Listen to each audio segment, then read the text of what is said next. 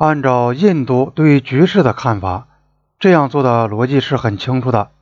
然而，这种做法却把前进政策推到一个更具有爆炸性的阶段。印度起初的想法只是派巡逻队渗入西段中国占领的领土，中国不会进行报复。后来的想法变为印度设立哨所，以切断中国哨所的后路。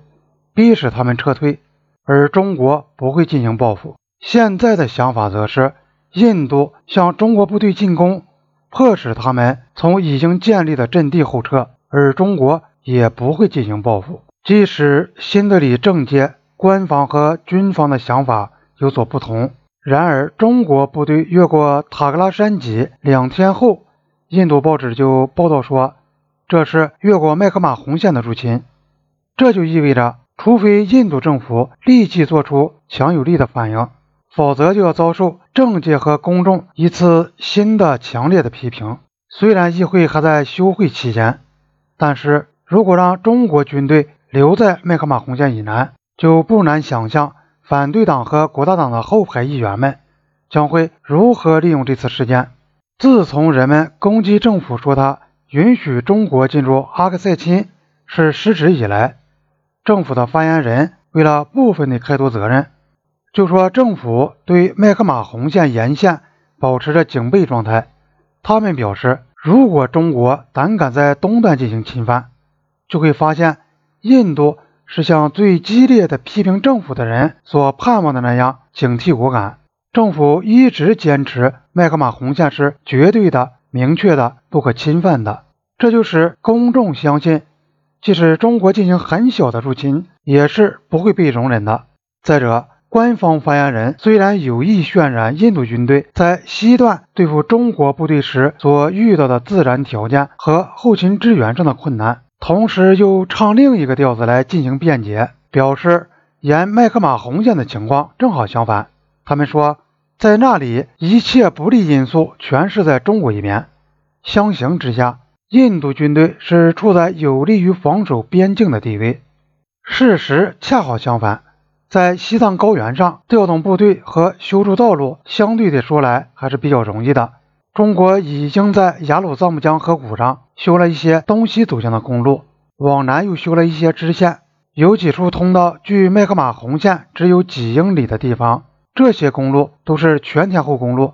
在山北的西藏那一边，雪也下得小。能够行驶最大的军用车辆，适应气候条件对中国部队来说是不成问题的。大批部队在西藏已经驻扎了多年，其中还有相当一部分人参加过平定康巴叛乱的战役。中国士兵在体力上已经适应于在海拔很高的地方居住和作战，而且他们穿着暖和，装备充分。沿着山峰的印度的这一边的情况则迥然不同。布拉马普特拉河河谷和麦克马洪线之间的地形是山峦起伏、崎岖难行、丛林密布的地带。当地降水量很大，雨季大雨晴文，冬季厚雪很厚。河谷大多是南北走向，因而给东西走向的运动造成极大困难，甚至沿河谷上行也很吃力费时。那里的河流雨季涨水，冬天积雪。一年里大部分时间不能涂设，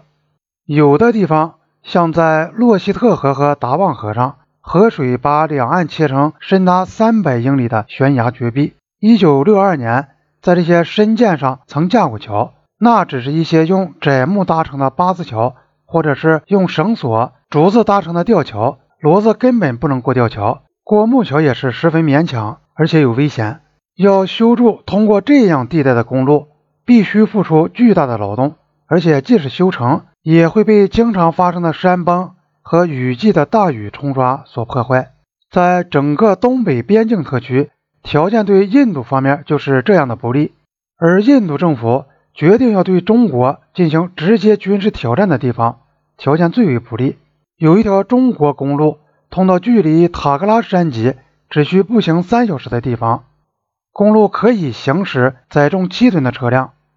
但印度的公路只通到达旺，从达旺到塔克拉地区要步行六天，而从山路到达旺即便道路的情况许可，车辆也经得起颠簸，也还需要五天。这条路沿着山脊的凹处蜿蜒而行，时而陡然上升，时而急剧下降。